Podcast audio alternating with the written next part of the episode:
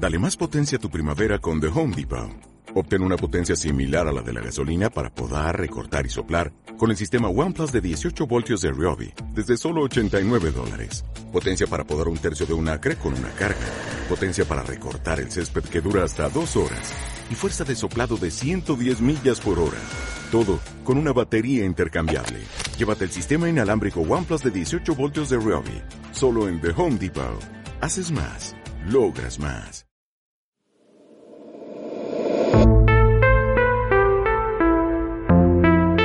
Bienvenidos a Sintonía Secreta. La entrevista de hoy es más bien una charla desenfadada y muy sincera con Maturín Malví, un hombre extremadamente reservado al que agradecemos de corazón que haya querido hacer con nosotros una excepción y nos haya atendido en primicia. Esta charla sirve pues como anexo al programa que dedicamos a su padre, André Malví. Si hay alguien que de verdad le conoció y puede opinar con conocimiento de causa sobre quién era André Malví, este es su propio hijo.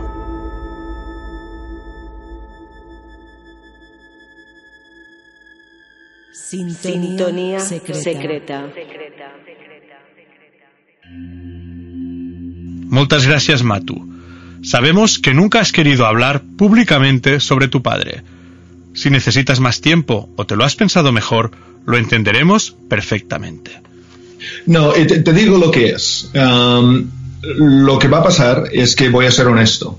Um, y, y, ser honesto sobre temas que, con, con tu padre, uh, pues uh, puede ser interesante.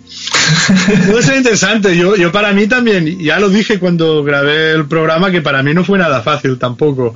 Sí. Porque me revisitaba muchos antiguos pasados y yo dije, y, y me obliga a recordar verdades incómodas también.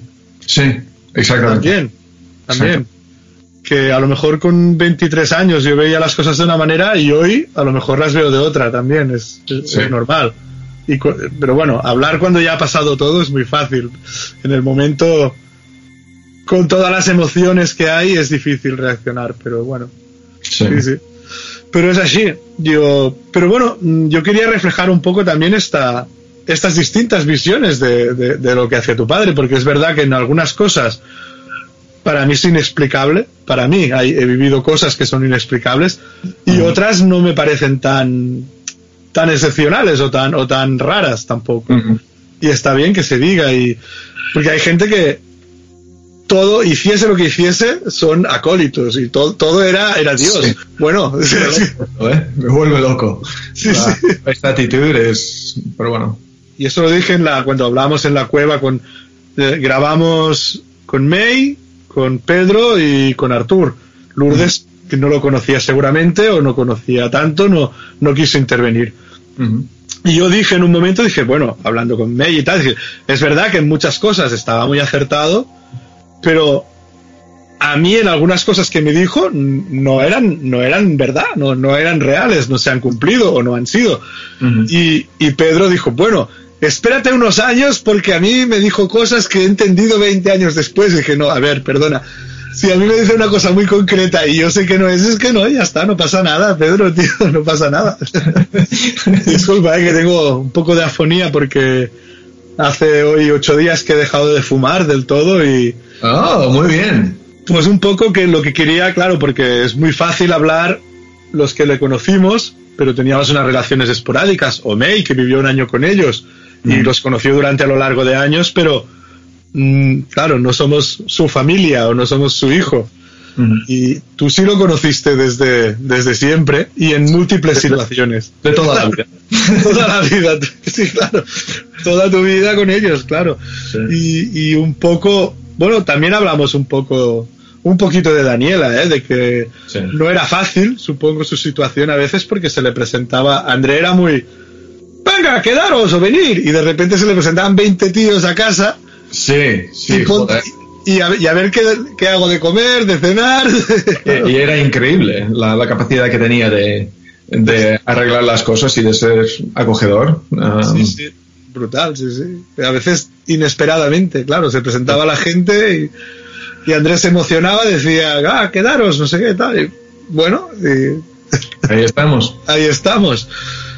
Pues cuéntanos un, si quieres, un poquito tú, desde tu punto de vista, lo que, lo que supuso para ti ser, ser hijo de, de una persona como Andrés, con, con Sí. esta manera de ser tan, Sí. tan fuera de lo común.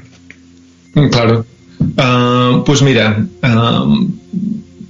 una cosa que hay que entender es que Andrés era un- una persona muy, muy grandiosa ah, e impresionaba a mucha gente am, y era ah, cuando no había nadie que le dejaba indiferente. Pero esas cosas no, no son necesariamente lo que estás buscando cuando buscas, cuando eres un padre. Y su relación conmigo era muy diferente. Uh, eh, la persona que veías cuando había otra gente alrededor y la persona que había cuando estábamos simplemente los dos eran, um, no eran lo mismo. Vale. Um, yo le tenía un cariño enorme eh, durante mucho tiempo y era um, la verdad es que él le, le importaba mucho la relación que tenía conmigo así que tenía mucho cuidado con lo que me decía ah, o cómo se comportaba delante de mí Vale. Sí, eh, y no sé si, bueno, me, pa- me parece que eso es, eh, hay gente que sí que lo han notado cuando, est- cuando estábamos los dos juntos o cuando estaba Andrés solo, de que la persona que, que estaba presentando era de, un cierto, de, de una cierta manera diferente. Um, um, era siempre interesante estar con, con Andrés. Um, me dio mucha, mucha sabiduría y muchas um, um, uh, lecciones de vida, um, maneras de vivir, maneras de ver las cosas de manera más interesante. Eh, me parece que, el- que- que la mayoría de, los, de la gente. Pero también era pues muy práctico. Uh, como todo el mundo. Sí, sí. Eh, sí, eh, parece raro, sí, pero um, me dio muchas lecciones en, en realidad en, en ver las cosas ah, como son um, y ver las cosas de manera mu- muy práctica, como digo, ah, para acabar el resultado de que, que quieres tener. Vale. Ah, sí. También era un hombre con muchas contradicciones. Muchas, Sí. muchas contradicciones. Y eso sí que siempre, siempre me dio. um, eh, esa parte era muy difícil, eh, debo decir. ¿Tú la- las notabas ya de pequeño, estas contradicciones también, o ha sido con los años? Sí, bueno, eh, cuando era pequeño, ah, menos, pero bueno, cuando empecé a, a los 10, 12 años, pues mucho, mucho más. O sea que no tenía que ser muy, muy viejo. No. O mucho de edad para darte cuenta.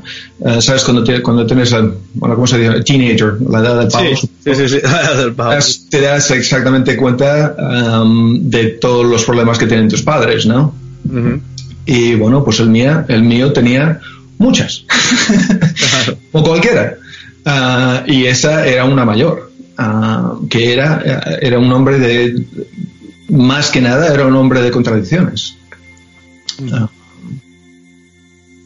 Eh, una pregunta personal así que, que tiene que ver con tu, con tu oficio. ¿eh? Tú estudiaste biología y Sí. luego medicina. sí. ¿Tiene algo que ver con que Andrés se dedicase a curar gente ¿Es- o, o no, o es independiente? Es, la verdad es que es algo muy extraño que yo haya, haya hecho medicina, porque era el, cuando crecía, eh, viendo a mi padre ser, ah, ocuparse de gente, no quería tener nada que ver con eso. Personalmente lo odiaba esto. Ah, porque, bueno, entre otras cosas, porque lo hacía los sábados.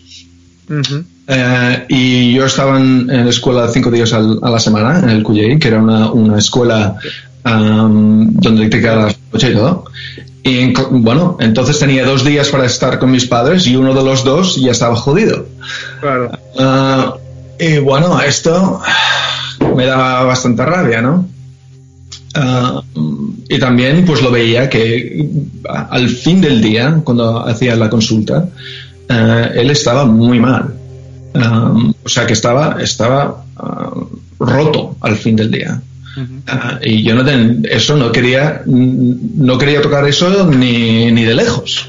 Claro. Eh, lo que ocurrió, claro, es que cuando fui a Estados Unidos, um, ya fue, uh, estaba lejos de este, de este problema, uh, no veía eso de manera regular, um, pude ver la medicina de, de una manera diferente um, y también pude poder ver de que sí puedo, puedo hacerlo. La otra cosa también es que eh, estando en España no puedo ser el doctor Malví. En España hay un doctor Malví y solo hay uno. Um, yo soy otra persona. Claro, de algún modo en Estados Unidos no era conocido André, entonces tú podías hacer tu propia vida, independientemente del legado, del peso de, claro. de tu padre. eso es de, de, una gran manera y es una de las razones por la, por la cual me fui. Es que sí, el peso de mi padre era, era enorme. Sí, sí, yo recuerdo, a ver, le conocí a lo largo de años, no muchas, muchas, muchas veces, pero bueno, con todos los programas que fue y, luego hablando con May y bueno, a lo largo de los años sí que los vi varias veces en las distintas casas que han tenido.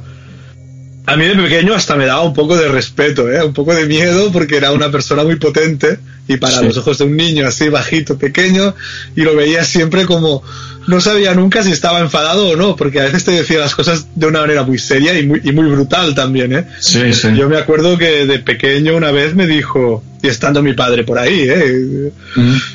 Tú si quieres ser un hombre de verdad tienes que venir aquí, te voy a tratar como un perro, pero saldrá un hombre capaz de mover montañas, no sé qué. Y, claro, pero me lo dijo así muy serio, muy serio. Yo no debía tener ni 10 años y me quedé acojonado. hostia, este me va a tratar aquí como peor que en el ejército. Hombre, pero eso solo hacía todo el mundo también, ¿eh? Ya, ya, ya. Eh, eh, eso, no, tenerle miedo no era de, niño, eso lo tenía miedo todo el mundo. Sí, sí, sí. Era un tipo. dices, era una, una personalidad um, impresionante. Um, y no le daba ningún miedo de, darle a la gente, ¿no? Claro. Tú, tú que le conociste bien y, antes hablando un poco me has dicho, yo voy a decir la verdad de lo que yo pienso. ¿no? Voy a ser sincero. Sí. Con los años que tú le conociste y todo, ¿Tú te has encontrado alguna explicación a las capacidades que él tenía? ¿Crees que él lo controlaba todas las capacidades o, o en algún momento dejó de tenerlas? No lo sé. No sé, no sé si me explico bien, ¿eh? Sí, sí. No, sé, si tuvo una época de mucha potencia, que yo creo que es cuando se conocieron con mis padres, también a principios de en los 70, 80. Yo creo que, que es la época que yo le, le conocí más en Master Shido también. Y ya no sé si cuando volvió de Francia y estuvieron en el molino, ya, ya me pareció que no era el mismo André tampoco. No lo sé si eso lo, era algo que él podía controlar o, no lo sé. O, No sé cómo lo ves. Es decir, ¿te has llegado a, poder explicar a ti mismo qué, qué tipo de energía manejaba o qué tipo de... Sí, y la verdad es que eso eh, me cuesta me cuesta problemas también, porque la verdad es que um, um, incluso de pequeño um, yo tengo una, una, mentalidad muy muy de tipo científico. Ah, eres científico, sí. sí. sí. y soy muy racional desde ese punto de vista. Uh, y claro, evidentemente hay una, una disonancia allí, ¿no? Uh, y, me, y es difícil. Pero una de las cosas que se, eh, por ejemplo, eh, estaba escuchando una de las entrevistas antes de, de, esta conversación contigo, ah, más que nada para acordarme un poco de cosas. Claro. También para acordarme del español, porque lo hablo muy poco. Ah, y me hace falta un poco de, ¿sabes? Eh, claro, aquí, aquí básicamente es inglés. Es inglés todo el tiempo. Y con tu familia de Francia hablarás francés. Sí. Y uh, una de las cosas que me, que me, acuerdo de esta entrevista que tuvo con tu padre, um, que dijo, es que si alguien le da a alguien o un bote de mermelada y le dice con sinceridad que esto le va a curar, pues les va a curar. Y ahí me parece es donde él tenía el poder, es que podía hacer eso, podía darle cualquier cosa a cualquier persona para hacerlo con sinceridad y realmente creyéndolo y funcionaba. Te puedes decidir de cualquier manera qué crees que es ese poder, pero eh, él decía que eso lo tenía todo el mundo. Eh, y me parece que es probablemente verdad. Ah, que es, simplemente tocar algo interior en la gente, decirle de que um, hay una conexión um, y de que si tocas esa conexión te puedes, um, puedes sanarte, puedes hacer un montón de cosas que no crees puedes hacer.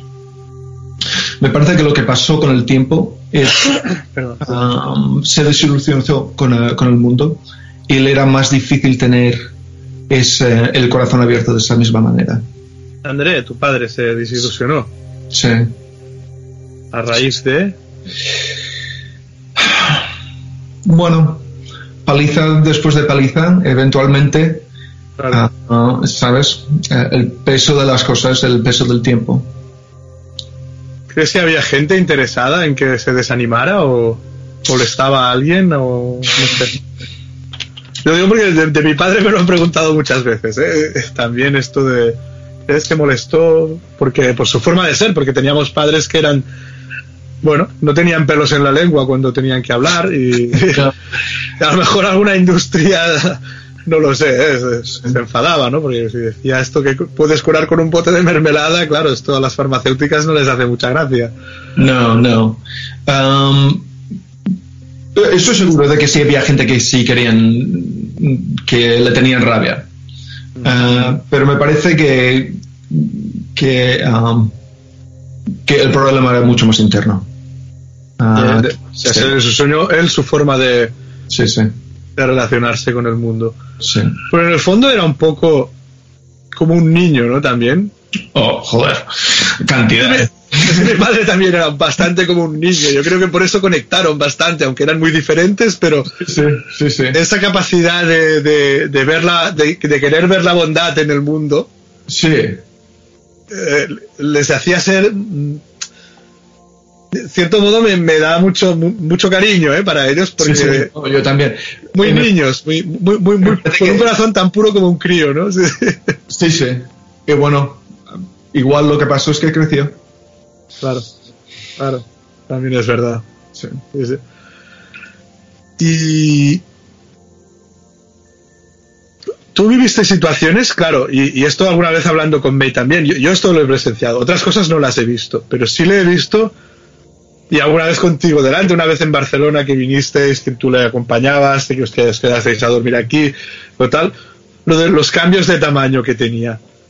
Andrea a veces. Pero May dice que una vez le confesó, o tú le dijiste que era una ilusión óptica, que no era un cambio físico real. Bueno, sea lo que sea, la verdad es que la gente lo percibíamos con tamaños distintos. Yo recuerdo haber estado en, la última casa en Francia, lado a lado, muy pocos meses después de morir mi padre, que fuimos a visitar a tus padres con, mi hermana y, tal, y verlo más bajito que yo. Y, yo soy bastante bajito comparado con lo que era él. Y, otras veces, y eso lo conté, ir a recibirle a la estación de Francia, de que bajase del tren y tal, y tener que levantar la cabeza. Claro, esto no me cuadra. Y, y esto es una cosa que ya no estás diciendo, no, esto está sanando a alguien. No, no. Es un cambio, yo perceptivamente le ves con, con alturas muy diferentes. Y no hablo de dos o tres centímetros, hablo a lo mejor de 20 de diferencia. Entonces no lo sé, no, no, no sé si esto tienes alguna explicación o, te lo contó. No, bueno, eso eh, tengo, como te he dicho, tengo que ser honesto con las cosas. La verdad es que yo eso no lo vi nunca, ah, personalmente. Vale. y bueno, pues no, no tengo explicación por alguna cosa así. Claro. no, no. Y lo de mover las ramas de los árboles, ¿llegaste a verlo? Yo eso no lo he visto.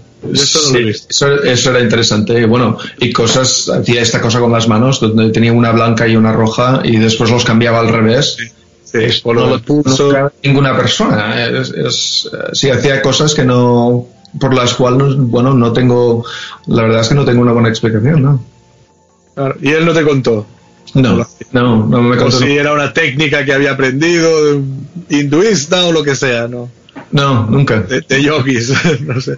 Sí, pero del pulso sí que también yo le recuerdo tomarle el pulso porque él te pedía, de repente acelerarlo y de repente no pararlo del todo, pero sí ralentizar la frecuencia mucho. Sí, sí. y a voluntad, en teoría a voluntad. Es decir, Sí, sí. estas son las cosas que me hacen ver que sí que había algo más. Y luego, claro, la cantidad de gente a la que curó, ¿no? De un modo o de otro. No sé si hay una. Sí, sí. Supongo que en fitoterapia es verdad que los principios de la curación por las hierbas ya son milenarios y, y- y hay cosas que está muy claro que funcionan porque los principios Sí. activos son los mismos que en una farmacia te puedes encontrar. A lo mejor en Sí, una. él te dirá, eh, eh, y, y tienes razón en eso, de que hay muchas cosas en la fitoterapia que sí son, hay, hay ingredientes activos. Pero él también te diría que las plantas tenían una, una- pues muchas veces pues es- era exactamente eso, eran el bote de mermelada. Am, Vale, para que la gente sí. entrase en el, en el estado. Efecto, pero, pero el efecto era, era, bueno, era la mitad del efecto. La otra mitad era otra cosa. ¿Tú personalmente has llegado a intentar seguir un poco este estilo o tu clase de medicina, tu tipo de, ejer- ejercer es totalmente académico? Ah, soy mucho más académico. Mucho más académico.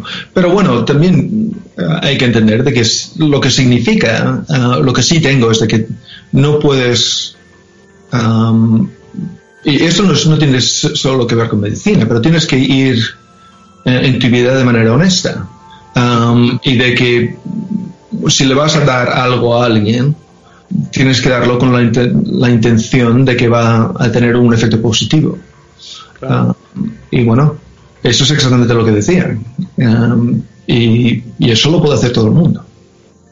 En el caso de la relación con mi padre, que mucha gente ha dicho 50.000 cosas, algunas acertadas y otras completas barbaridades, tú como hijo de Andrés, supongo que alguna vez te había comentado. A mí hay gente que me ha dicho, hablé con, con Guillem Cava, Guillermo Cava, que es un autor que ha escrito un libro sobre la conciencia, que estuvo los últimos tiempos bastante en la cueva con Daniela y de hecho cuando falleció André, mm, a Daniela le pidió que me, que me entregase unas cajas de documentación que yo a su vez había llevado alguna vez a, a casa de tus padres, que era, que era mía. O sea, de hecho me la devolvía, documentación de, de libros de mi padre y revistas y cosas de estas. Y, y me dijo que en alguna ocasión en los últimos meses, y esto espero que lo, lo pueda corroborar él en, en cualquier momento, que le haré una entrevista dentro de muy poco, por su libro sobre, el- sobre la conciencia y los estudios que ha hecho sobre, sobre el tema de la conciencia. ¿eh? Pero viene al caso esto y me dijo que, que André en algún momento dicho, ostras, Andreas, tú sí que me haces falta, tú sí que eras un amigo, te necesito, ¿dónde estás? ¿no? Sí, y, sí. y- y bueno, yo como hijo a veces también he intentado entender la relación que pudieron llegar a tener en los últimos los últimos años o los últimos meses. ¿A ti te conta algo? ¿Cómo, cómo, cómo consideraba mi padre? Pues sí, eso, de eso no hay ninguna duda. ¿eh? Ah, mi padre consideraba ah, al tuyo como uno de los dos o tres amigos de, de su vida. Am, o sea que realmente era, era intenso. Ah, y no es, eh, o sea, no es que se que hablaban todos los días, pero no eran ese tipo de personas tampoco. No, Sí, mi, eh, mi padre consideraba a Andreas a, a- a- un gran señor ah, y un gran amigo, ah, de verdad. ¿crees que le afectó también? Puede ser uno de los puntos que le afectó el, el tema de su muerte. No sé, eh, desde luego, desde luego. Ninguna duda. Bueno, es que yo sé, yo sé que se implicaron mucho ¿eh? los dos en, en todo el proceso. Por esa época creo que tú estabas, no sé si fue ya en esa época o cuando mi padre estuvo viviendo en Francia unos meses, que estabais ya empezando a grabar también, tú ayudabas a grabar los, los cassettes a tu padre. Sí, sí, estaba. Sí. Em, sí, era esa época, sí. Era esa época. Eh, yo me acuerdo cuando tu padre estaba en casa, Sí, durante un par de meses, sí. Em, estaba. con- Yo, yo, soy, yo sé que tu madre también se implicó mucho porque le hicisteis la vida lo mejor, lo más fácil posible. sí, sí. Sé que no era fácil porque se podía haber quedado ahí en cualquier momento y hubiese sido un marrón para vosotros también. Oh, de- oh, no había ninguna duda de que le íbamos a ayudar, ¿eh? De eso no había. No, no, ya lo sé, ya lo sé, pero un cariño enorme. Sé. hombre, a tu padre le quiero mucho también. en presente. sí, sí, claro. Sí, sí, sí. No, no, yo. Yo al tuyo me, me- me daba miedo de pequeño, pero ya de mayor no. De mayor era una ternura, era, era otra cosa, era. Era otra cosa, precisamente porque les veía. Les veía como muy críos en algunas percepciones, ¿no? Cuando tu padre iba a algunos programas de radio y se enfadaba con, con los oyentes o se enfadaba. Pero era- eran enfados de criatura que no podía entender, ¿no? De que los demás, pues en, no alcanzasen a ver el mundo como lo veía él, ¿no? Era- También es, la- es que a mi padre le encantaba cabrearse. Ah, claro, sí, sí. Hombre, se lo pasaba fantástico, ¿eh? era una ocasión de, de gritar y... Sí, hombre, sí. Ah, oh, sí, sí. Y además lo decía, ¿no? O sea, después de un cabreo, pues sonreía y estaba, le daba energía y estaba, bueno, eso estaba muy bien.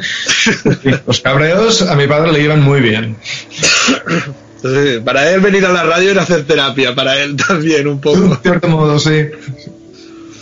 Sí, porque cuando, cuando se encontraba, yo no sé si tú piensas lo mismo, ¿eh? yo creo que cuando estaba con gente que evidentemente él tenía un nivel cultural o intelectual mucho más grande, era más permisivo, pero cuando se encont- alguna vez en algún programa, por ejemplo Eliseo Bayo o algún otro contertulio que sí tenía nivel y le podía rebatir un poco con, con cifras o con, o con fechas o con personajes históricos y tal, entonces no le gustaba mucho, o sea, ya, ya a veces se enfadaba y oh, calla, que tú siempre estás hablando de grandes datos y no sé qué, cuando él hacía lo mismo, exactamente lo mismo.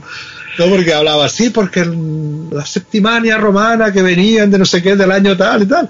Digo, André, es que te estás quejando de lo mismo que haces tú, tío, que es dar datos. Sí, bueno, eso es lo que te decía de las contradicciones, ¿no? Hombre, es que a él eh, siempre, siempre iba en contra. Eh, ¿Sabes? Le, pedías la hora y te daba unos 30 minutos del sentido del tiempo y lo que significa y tal y cual. Le pedías eh, y no te daba la hora. Pedías qué es el sentido del tiempo y te dice, pero qué cojonadas estás diciendo, la hora es tal. Y bueno, es que siempre te daba um, el, si creías que te iba a dar, que iba a ir de este, de este camino, pues iba del otro. Siempre, siempre, siempre, siempre. Um, si su destino estaba en esa dirección, ah, pues él iba a caminar del otro. Y, y diciéndote que iba en esa, eh, bueno, es que siempre, siempre estaba La contradicción. a contradicción y a contracorriente. Eh, yo antes cuando te he preguntado si, si había alguien que le quería mal es porque Pedro, Pedro Serrano, nos comentó que cuando se quemó el molí, Sí. molino, cerca de Olot, eh, tu padre le comentó, ya me han envenenado. Y que a partir de entonces es cuando él físicamente empezó a, a deteriorarse y a deteriorarse hasta que finalmente en el año 2008, bueno, pues, pues traspasó.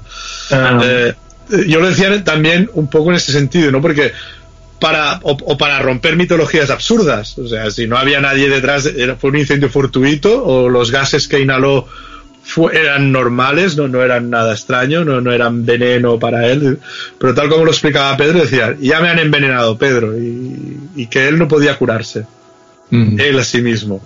Sí. Que eso entiendo que fue una situación, bueno, yo recuerdo cómo viví la de mi padre, y yo entiendo que, que para Daniela, tu madre, también fue muy difícil los últimos años, ¿no? Sí, sí, sí. Con alguien con, con todo lo tozudo que era también tu padre, de, de buena persona, pero también de tozudo, que no se dejaba no, ayudar. No se dejaba ayudar para nada. Y bueno, no, hombre, también tenía unos, unos instintos um, muy destructivos, ¿no? Ah, él, bueno, fumó toda su vida. Sí. Um, y está claro que eso no la lleva a la salud, pero para nada. No solo, no solo eso, pero sino que también le decía a la gente que fumar no era un problema. A mí me lo había dicho, a mí me lo había dicho. Me No. dicho, es, es peor andar 10 minutos por Barcelona que fumar medio paquete. Digo, bueno, Sí, no. eh, bueno, oye, perdona, pero eso no es verdad. Es que eso no es verdad. Y eso es, es una de esas cosas que, bueno, es criminal desde mi punto de vista. Y era claro cuando al- am, durante sus últimos años de que el fumar le afectó muchísimo. Y, Ah, seguía- y no dejó de fumar. No Oh. nunca. Ah, y está claro. no sé cómo se llama en, en español, pero supongo que se llama enfisema. Ah, vale, un enfisema, sí, sí. Sí, no, no fue nunca am, no tuvo el diagnóstico de esto porque no fue a nadie para hacer el diagnóstico, pero, pero yo siendo médico era, estaba clarísimo que lo tenía. tenía problemas vasculares que también son clásicos de gente que fuma, etcétera. Y bueno, Uh, tú, has estado, estado, jefe de urgencias durante muchos años, ¿no? Y has visto perfectamente cuando llega la gente. Desde el punto de vista físico lo veía y, estaba clarísimo lo que tenía. Y tenía otros problemas físicos también que, que bueno, eh, no hace falta un CAT, scan para darse, darse cuenta de lo que tenía. Y de paso, ¿sabes? Una de las cosas que, que curaba mucho era, uh, mucha de la gente que veía era por cáncer y está muy claro que él tenía un cáncer. Uh, eso no hay ninguna duda. Pero bueno, lo, lo, del, um, lo del molino, lo que cuando se quemó el molino, eso de verdad es que eso sí que fue un momento um, que le cambió la vida uh, enormemente.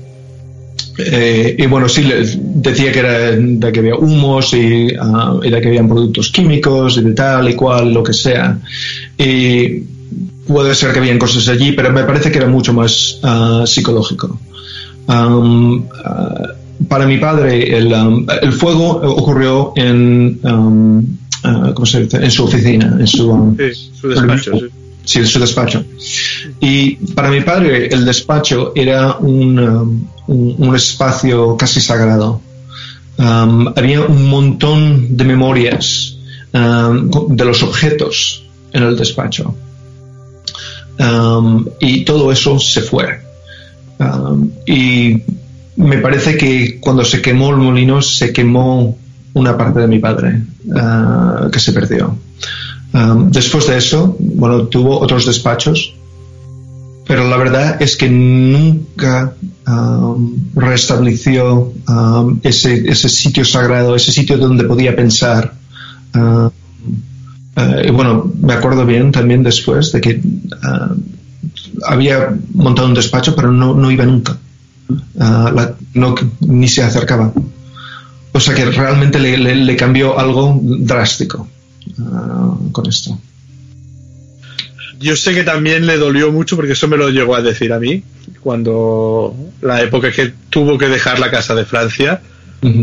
Eso también le, también hubo un pequeño incendio, o un rayo que entró por la ventana y que quemó unas cintas o quemó unos CDs o algo, algo quemó también. Curiosamente también entró por, por su despacho, como una especie de rayo en bola, decía. Y realmente no había nada más quemado, solo se quemó algo muy concreto y... Sí, pero, él me confesó que, dice, tú sabes cómo he querido yo esta casa, la de Francia, se refería a la de las Landas, dice, es la casa que más me, me he querido me, dijo a mí. Y, me la han quitado de alguna manera. Dijo que se la había quedado, le habían hecho como una jugada a algún amigo suyo. No sé si tú sabes al final quién se la quedó, si se la quedó Rolf, si no se la quedó Rolf, no sé quién se la quedaría, pero. No sé quién la tiene, la verdad es que. no lo sé.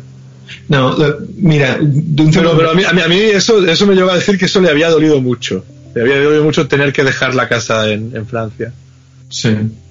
Eh, bueno, le costó mucho también dejar la masía. Claro. porque, porque entablaba estos, estos tenía estos espacios sagrados para él, ¿no? Sí, se relajaba. En todas estas casas, en la cueva, puedes ver de que, realmente uh, mis padres ponían su huella en estos sitios. cambiaban esos sitios de manera bastante increíble. y eran espacios que impresionaba a cualquiera. Ah, y bueno, eh, entiendo de que cuando te vas, pues dejas una obra, dejas una, un, es como casi como un niño que dejas detrás. Claro. Es una creación tuya. Sí, sí, porque los rehabilitaban completamente, eran espacios Les ponían los rehacían, los, los reinterpretaban de alguna manera. Eso es verdad. ¿Y cómo, cómo llevaba Daniela, tu, tu madre, todo, todos estos arriba y abajo? O sea, ser, ser la mujer de André la obligaba a estar un poco en la sombra muchas veces, ¿no? Me imagino. Sí, bastante. Uh, pero al mismo tiempo, ah, hombre, durante los años, como dices, eh, donde mi padre estaba en, plena forma, mi madre también estaba en plena forma. Ah, y era capaz, tenía una capacidad um, increíble de, bueno, de controlar la situación si hacía falta y de ser generosa. Uh, y bueno, era, era una señora increíble. Sí, sí, sí. No, yo me acuerdo la capacidad que tenía ya. Eso, de, de- de improvisación, de organización, de. O sea, tenía mucha suerte, Andrés, de, de Sí. que hubiese alguien detrás que tocaba de pies en el suelo, ¿no? De, Sí, que eh, era ella- la práctica, la parte práctica de la pareja. Sí, sí. sí, bueno, eh, cuando él se iba de locuras, absolutamente, sí. Y se iba de locuras bastante. ¿Sí? bueno, ya sabes, ¿no? Muy bien. Pues. Pues nada, estoy contento de haber podido hablar contigo. Sé que, sé que no te gusta o, o que no, no, no, no has hablado nunca antes así Es- públicamente. como te digo, es que, es que me es difícil. Y bueno, eh, te digo, eh, a mi padre le tengo mucha rabia. Eh, estoy eh, y he estado enfadado con él desde hace mucho tiempo. Y eso es parte del, del problema que tengo. Antes de, llegar- antes de morir él. Um, antes de morirse y, bueno, quizás incluso más después. Porque la verdad es que era un tío muy inteligente, tenía muchas, ah, muchas capacidades y ah, me parece que las tiró. Hubiese podido hacer mucho más, pero tenía una, una onda ah, destructiva de que la gente neces- no, necesariamente no, no conocen o no saben, pero hubiese podido hacer mucho más. Todavía debería de estar aquí. Ah, Claro. mm, ah, y, y quedaba mucho por hacer. Ah, pero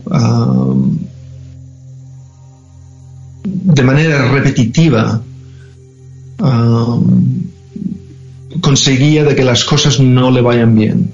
Y eso es algo que no, ah, que no tiene ningún sentido. Um, y por eso todavía estoy enfadado con él, porque no, no debería de haber sido así. Claro, eso es lo que, eso es lo que no me cuadra a mí de una persona con tanta inteligencia o con, con tan inteligente, con tanta capacidad que es capaz de ver y, ver como un libro abierto la vida de los demás o lo que o el problema que puede tener otra persona, él mismo no fue capaz de auto ayudarse o no sé cómo decirlo o de Sí. Bueno, no es lo, lo- lo- lo- lo- lo que yo no sabía es, es esta tendencia que tú cuentas tan así destructiva. ¿eh? Yo pensaba Oh, que era más De falta de previsión por despiste. No, no, no, no, no, no, eso no era de despiste ni nada, era, eran acciones absolutamente autodestructivas, de eso no hay ninguna duda. ¿Crees que, Ajá. se- que se, se ponía la zancadilla él mismo? Sí, sí, sí, Se absolutamente. boicoteaba él mismo. Sí. ¿Sabes cómo te decía antes de que siempre iba contracorriente? Pues si la corriente de repente parecía que iba a tener suceso con cualquier cosa, hacía lo que tenía que hacer para que se derrumbe. Eh, Esto era, pero siempre, siempre, siempre. Ah, y yo, eh, ah, para mí era clarísimo que esto estaba ocurriendo y, eh, y ocurrió de una manera tan regular, es que, que, bueno, es que me- simplemente pensar en estas cosas me da una rabia increíble. Pues Ah. cambiamos, de, cambiamos de tema. No, no, porque eso tiene que salir. Eso tiene que salir. No, no, porque esa es la realidad. Es la realidad que tú viviste. Sí, sí. Sí, bueno, pregúntaselo a May. Um, tú- Bueno, May, May- May- May no lo sabe tanto como tú. No, pero bueno, ah, lo del. Bueno, por el tema de la NAU, el tema del bar. El ah, tema del bar, May siempre ha dicho que podría haber funcionado perfectamente. Exactamente. Es- es- eso es lo que quiero decir. Eso hubiese podido funcionar perfectamente. Porque estaba funcionando bien al final. Bueno, también es verdad, y aquí entramos en un tema que, a lo mejor es delicado, que es que a veces se rodeaban de personas que no eran, no merecieron la confianza que ellos, tus padres depositaron en ellos, ¿no? No lo Sí, sé. pero- sí, pero no, no era eso el, el asunto. ¿eh? Ah, el asunto era Bueno, a lo mejor formaba parte no querer ver que te estaban jodiendo de alguna manera. Sí, aunque también, bueno, durante los años he dicho que mucha gente le ha jodido, que la verdad es que no lo habían hecho. Ah, Ah, que eso también es, es otro asunto. Ah, pero bueno, vale, eso, eso ya no lo sé, eso ya no lo sí, sé. sí, no. Eh, realmente, bueno, como, como dices, o sea, lo de la NAU hubiese, no había ninguna razón para que eso no sea no solo un suceso, pero un suceso enorme. um, y funcionar muy bien. No había ninguna razón. Ninguna, Ah, ninguna. ninguna. Eh, la única, en mi opinión, es mi padre. Eh, bueno, yo vivido un montón de otras cosas que eran así. Um, hay la, la- la- la decisión de cerrar la nau la tomó tu padre. Sí. Eh, eh, o sea, es que no. Pero claro, es, es que fue de la noche a la mañana. Para mí fue, fue una cosa totalmente inesperada. No, no, no, no no- nunca lo he entendido, ¿eh? ¿Por qué? Eh, que te digo, que es que realmente es a la que, te- a la que podía tener acceso, um, hacía lo que había que hacer para que no, para que no funcione. En cosas pequeñas y en cosas grandes. Lo que, que parece contradictorio con, con la persona que conocemos. Claro, por eso, por eso me es- extraña. Sí, sí, pero era así. Él además, incluso lo decía, decía que su, no me acuerdo de, de, um, cuál es el nombre del pájaro, pero decía que su, ah, um, su, su animal um, era este pájaro que, que vive en África, que sube muy, muy, muy alto y de repente baja precipitadamente y al último momento antes de, de estrellarse Sí. se, ah, se levanta. Ah, y es exactamente lo que hacía. Es Vale. subía, hacía cosas y, y después pues lo derrumbaba, ¿no? Siempre, ah, siempre. Y eso pues se me ha quedado aquí, en la garganta, toda la vida. Nunca le pudiste decir por qué hace esas cosas así. No, no se dejaba, ¿no? No, la verdad es que él sabía que a mí no me... La verdad, con mi padre muchas cosas no me hacían falta decirlas. Ah, cosa que evidentemente él era capaz de ver eh, y se daba cuenta muy fácilmente de que no de que estas cosas no las tragaba. Ah, um, um, y a veces pues cambiaba dirección. Simplemente lo, lo único que tenía que hacerle es mirarlo y se daba cuenta ah, de que no de que eso no iba. Ah, tampoco es mi rol en, en, en la vida de ¿me entiendes? No, no. Eh, no eres el padre de tu padre, claro. no estoy aquí para para quitarle la- las manos del fuego los pies del fuego todo el día Claro, no, no, está claro, está claro. Eh, ¿En qué, en qué crees que te ha, te ha influido positivamente también? Oh, bueno, eh, Todo, todo, todo lo, lo que has vivido gracias a vista, muchísimo. Eh, eh, creo que tengo una, una visión del mundo muy abierta. Um, um, pienso de que um, una capacidad de, de, de estar abierto a, a posibilidades, de, de pensar claramente, de ser resiliente. Uh, no sé si eso existe en España. Sí, sí, sí, sí, sí, sí, sí. Um, bueno, sí. Um, creo que me, bueno, soy la persona que soy porque tengo a mi padre. Um, y bueno, aunque haya sido difícil y que le tengo, como te digo, le tengo mucha rabia, um, estoy encantado de la vida que he tenido. Uh, creo que no hubiese querido tener ninguna otra persona. No, no, te entiendo perfectamente. Yo- muchísimo. Yo, también le puedo reprochar muchas cosas a mi padre, pero estoy encantado de, de que haber sido su hijo ¿eh? y, y de, de todo lo que pude vivir gracias a, a que era como era. Aunque también por ser como era, seguramente hoy no está aquí. Pues se hubiese protegido de otra manera. Pero bueno, eso ya. Pero no lo cambiaría por nadie, eso también. Yo no, no, desde luego que no. Muy bien, y, y es extraño mm, que era así, porque te- tenía una, mm, un gran grupo de gente que, que le quería muchísimo, Ujú. y luego la relación con, con la familia, ¿cómo era? Con- tenía hermanos, hermanas, se llevaba bien. Con los padres, sé que alguna vez me había dicho que, que Ya, su no. madre le tenía miedo también a, No, no, André.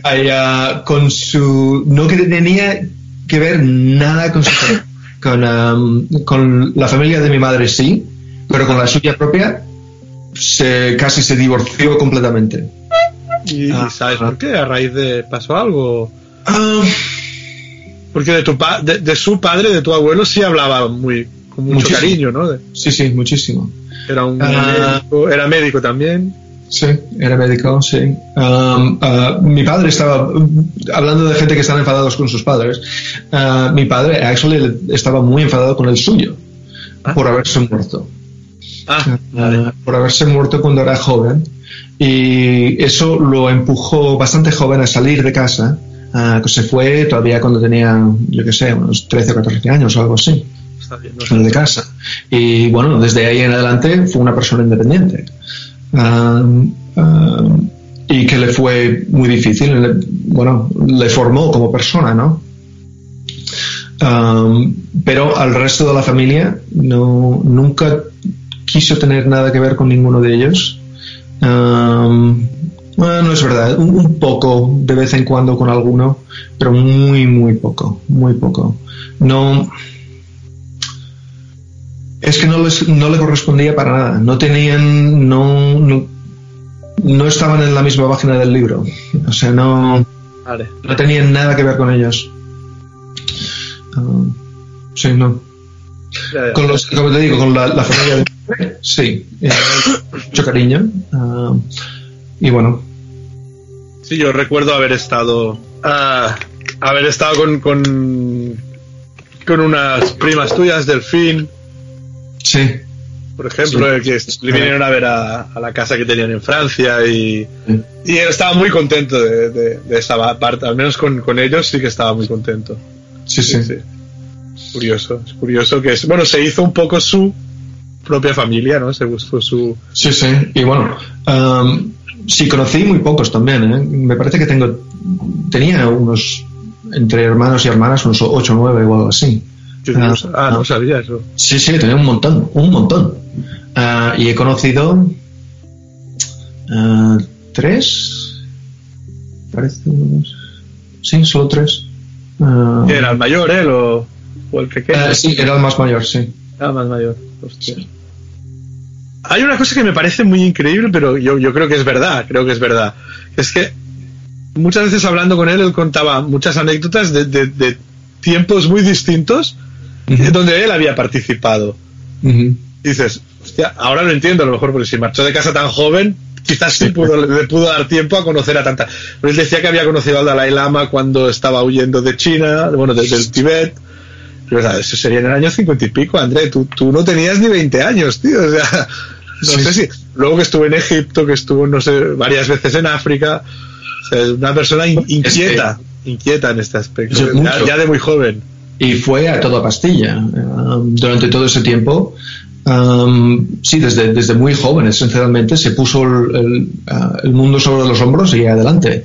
Y bueno, um, como decíamos que era una, una persona con mucha potencia, pues esa potencia también la tenía cuando tenía you know, 17 y 18 años y 20 años y todo. Y todo. se iba a cualquier sitio, no, no le daba miedo absolutamente nada. Y además, bueno, en esa época no tenía una mujer y un niño. Claro. Eh, o sea que No tenía ningún freno. ningún freno. Eh, toda pastilla, en cualquier no le daba miedo a nadie, nadie, bueno. Las historias que me que contaba y bueno he encontrado um, algunas personas que han corroborado algunas de esas historias ah, muy bien. y bueno conoces al Rolf ah, Sí. y bueno las historias que tienen los dos de cosas que han hecho bueno es que es que ahora vive, vive en Suiza, ¿no? Se conocieron Sí, en Suiza. sí, sí. o- claro los dos son enormes te imaginas los dos llegan en cualquier sitio y todos callados, ¿no? Es verdad. Pero bueno, sí, sí, fue a un montón de sitios ah, donde no se supone no se podía ir porque, bueno, esa, esa no era. Esas leyes no correspondían a él. Claro. Y él iba donde le daba la gana. Sí, sí, sí, sí. Sí, sí, era un tío. Muy yo lo recuerdo así, lo recuerdo muy potente. Me- los, yo creo que tengo- digo, entre comillas, la suerte, no sé, me hubiese gustado poder tener una última conversación con él larga, una conversación no de 10 minutos ni de media hora, sino poder haber estado un día tranquilamente pasando el día con él y hablando. Porque creo que tenía muchísimo por, por enseñar y a lo mejor esta parte lo, lo intentó, ¿no? Con, contigo, con, con lo de las cintas y todo esto también fue una forma de, de transmitir conocimiento. Pero me hubiese gustado tener una, una última conversación en persona. Pero bueno, eso ya no será, no, pues no será en este plano. Si, si hay otra cosa, ya lo veremos, ¿no? Ya Hombre, bueno, desde un cierto modo, lo conoces suficientemente, de te puedes sentar en un sitio y tener la conversación de los dos lados. Porque la verdad es que, de un cierto modo, sabes lo que te va a decir. Sí. De bastantes cosas. De bastantes cosas, sí. De cosas así extraordinarias, tú dices que lo del, lo del tamaño no le viste, pero sí le viste hacer danzar las ramas de los árboles, esto sí. Sí, sí. Luego hay una experiencia muy curiosa con May que, que contó una vez de, oír unos gnomos o algo así. ¿Tú llegaste a verlos también? ¿O pues era una percepción de la noche? O... Mira, es una de esas cosas que te piensas, ¿de verdad he visto algo o no he visto algo? No lo sé. No lo sé. ¿Escuchaste? ¿Escuchar sí? No lo sé. Eh, eh, otra vez, es, una de esas cosas que sí me cuesta, porque, eh, como te digo, soy muy. Soy muy científico. soy muy, muy racional. Ah, y bueno, cuando miro atrás y veo las cosas de manera objetivamente, pues no estoy tan seguro. Ah, de realmente de que esas cosas estén allí. Y la verdad es que no les quita la magia del momento. Pero bueno. No, no, no, claro, en el momento. Yo, yo, yo te digo, yo otras cosas no lo he visto. Lo único que, he podido comprobar, aparte de lo de la mano que ponía una roja, una blanca y hacía así, luego cambiaba en cuestión de segundos, lo del pulso y sobre todo lo del tamaño. El tamaño sí que lo he vivido yo, porque es que, es que lo he visto yo. Pero entiendo que, que May me dijo, no sé si si André mismo le dijo, no hago un cambio de tamaño realmente. Mi, mi cuerpo no cambia de tamaño, es una percepción óptica, un efecto óptico que los demás perciben. Pero bueno, sea como sea, era capaz de hacer percibir un efecto óptico, que ya está bien también. Esto no, le quita magia, evidentemente. Y sí, por lo menos era capaz de alterar la percepción de, otra persona en esto. Ah, eso, eso sí. Bueno, eh, lo que pasa también es que había veces que si él te decía que algo era rojo, tú lo veías rojo. porque, porque coño, te lo ha dicho Andrés. Eh, y está, eh, ¿me entiendes? Eh, o sea que tenía esa, esa presencia que, bueno, aplastante. ¿Tu relación con él, él te, te, hacía caso, te escuchaba a ti o escuchaba o era tan tan difícil como, como parecía de hacerle de, hacer que escuchase a otro? No, ah, la verdad es que Um, me parece que me escuchaba a mí más que a cualquier otra persona. Um, lo que también tiene mucho peso, porque significa que si vas a decir algo, uh, tiene que ser verdad. Y no sé si te acuerdas cuando era niño, yo no hablaba mucho, hablaba muy poco. Uh, era muy, muy, muy quieto. Uh, ¿Por qué? Um, sí, cuando decía algo, pues llevaba bastante peso con mi padre. y bueno, o sea, que ya te marcó la manera de ser en la, infancia de pequeño también. Sí. ¿Tú sentías un peso? Ah, sí, sí, sí. Um, desde siempre sí. Bueno, eh, eh, bueno, hablando con mi padre, a, veces, por ejemplo, si le pedías, si mostrabas interés en algo, de repente te salían 20 libros, ¿me entiendes? Sí. Y cuando eres un niño, y tienes interés en algo, no quieres 20 libros. Ah. claro, claro. Ah, lo que estás buscando es algo un poco diferente. Eh, y bueno, sí, te, cambia un poco como, ves las cosas. Ah, no. Pero sí, eh, como te digo, me parece que me escuchaba a mí más que a cualquier otra persona.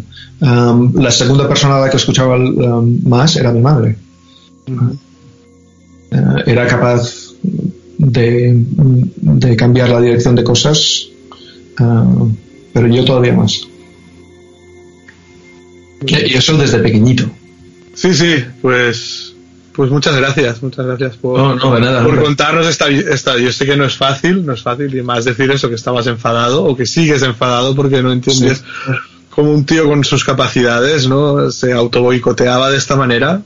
Eso cuando podía haber hecho, es verdad, debería seguir aquí, ¿eh? debería ser. Yo también pienso, o sea, te, doy la razón. también te lo diría si no lo pensase, ¿eh? pero pienso que es verdad que debería seguir aquí. Pero bueno, no ha sido, o sea, que la vida es no es como uno quiere, es como es, ¿no? No lo es. Es como es. Muchas gracias, Matu. Me estabas preguntando antes ah, las cosas que he aprendido mi padre, me parece que una de las mejores de que sí he aprendido es la capacidad de ver las cosas buenas y de, ah, de, olvidar las malas. en el caso suyo me ha costado, me cuesta mucho más, pero eh, en el resto creo que sí. Ah, es algo que sí, que de toda la vida, cuando he tenido momentos difíciles, pronto después se me olvida de que era difícil, eh, pero cuando tengo momentos que son buenos, eso se queda mucho más. Ah, y eso es un. Esa vez, eh, eso, desde luego, viene de mi padre. no por la manera en que él hacía las cosas, ah, o no por la manera en que él vivió su vida, pero en, en las, las, lecciones que dabas, ¿me entiendes? En lo que decía. Sí, sí, a ver, en eso estoy totalmente de acuerdo. Yo hace mucho tiempo que pensé, y también respecto a mi propio padre a veces, que una cosa es el autor y otra cosa es su obra, ¿eh? O sea, que a veces yo me podía gustar mucho muchos mensajes que daba mi padre también, a lo mejor en, en, el día a día concreto había cosas que me enfadaban mucho también y no, y no me cuadraban. Pero es lo que hay. Yo, por ejemplo, yo creo que el último artículo que escribió mi padre no debió escribirlo, o no debió publicarlo. Y yo en su momento le animé a que lo publicara. Por eso al principio te decía, antes con 23 años o 22 lo veía de una manera, ahora lo veo de otra. Y yo creo que lo hice mucho más mal que bien de publicar ese artículo, porque mucha gente aprovechó para meterse en su vida privada, ¿eh? porque mucha gente opina y no tiene ni puta idea, no han conocido nada, solo han leído ese artículo y no le benefició en nada no le benefició en nada, ¿no? Pero no le culpo, yo sé que en ese momento es lo que él creía que tenía que hacer y no veía más allá, no, no, no, no, calibró el, que luego eso habría mucha gente con mucha mala leche, por eso digo que no era capaz de ver el mal que mucha gente es capaz de desplegar, ¿no? Solo para joderle, gente que le tenía envidia o gente que le tenía rabia o... Sí, sí que luego me han llegado cosas y, hay, aún hay gente que no me dice todo lo que ha escuchado por ahí, ¿eh? pero yo he escuchado muchas cosas de Andreas que se han dicho y tal. Y... El tipo de vida que tu padre y el mío han, tenido, desde luego, uh, llega uh, con ello mucho charlatán, ¿no? Mucha gente que van a decir cantidad de, de, cosas uh, gilipolleces y bueno. Sí, sí, pero son incapaces de entender que hay, que hay otra manera de, de vivir o de, o de ver la, la realidad. Pero bueno, no sé, para mí, para mí, te soy sincero, para mí había dos o tres personas que marcaron mucho mi infancia. Una de ellas era tu padre también, en el sentido positivo, de, ver que era un personaje que te hacía ver que había otra, otra realidad o, una realidad la misma pero más ampliada, que tenía más matices que, que no era solo levantarse, ir a trabajar, comer, ir a dormir, levantarse y una rutina que, que, podías fijarte en muchas otras cosas, que habría, habría, campo visual o mental de muchas. Para mí se murió una época con ellos. Se cerró un capítulo, o sea, se cerró un capítulo. Ya con mi padre una parte se cerró muy importante. Luego, y yo creo que, que una... Y te digo sinceridad, no veo nadie con esa potencia o con esa capacidad ahora mismo. No, no, no. Hay otra gente, hay otras cosas. O a lo mejor es que yo ya no soy un niño y, otro, y a un niño de ahora sí encontraría referentes así. Pero yo no sé encontrarlos. Ya para mí es como si me, he quedado un poco huérfano de, de gente con esta capacidad de, de, ver la vida de otra manera y de, saberla explicar, ¿no? Sí, bueno, eh, me parece que es gente bastante única, ¿eh? Y eso los hacía únicos y a veces un poco niños, a mi, forma de ver, ¿eh? Un poco niños de bueno, no lo sé, es de, de, de, sí, sí, al menos en mi padre, yo era, lo veía un poco infantil en algunas actitudes, pero seguramente eran las mismas que le llevaron a ir sin miedo al Amazonas y seguramente si hubiese sido de otra manera hubiese calibrado los riesgos y no hubiese hecho nada, ¿no? No sé. No sé. Sí, bueno. Pues muy bien, muchísimas gracias. Y terminamos aquí esta charla con Maturín Malvi. Muchísimas gracias Matu, una vez más, por prestarte a conversar con nosotros en primicia. Tu opinión es muchísimo más que bienvenida. Es inexcusable y necesaria para aportar un poquito de luz. Y a todos vosotros, hasta la próxima. Salud y sort.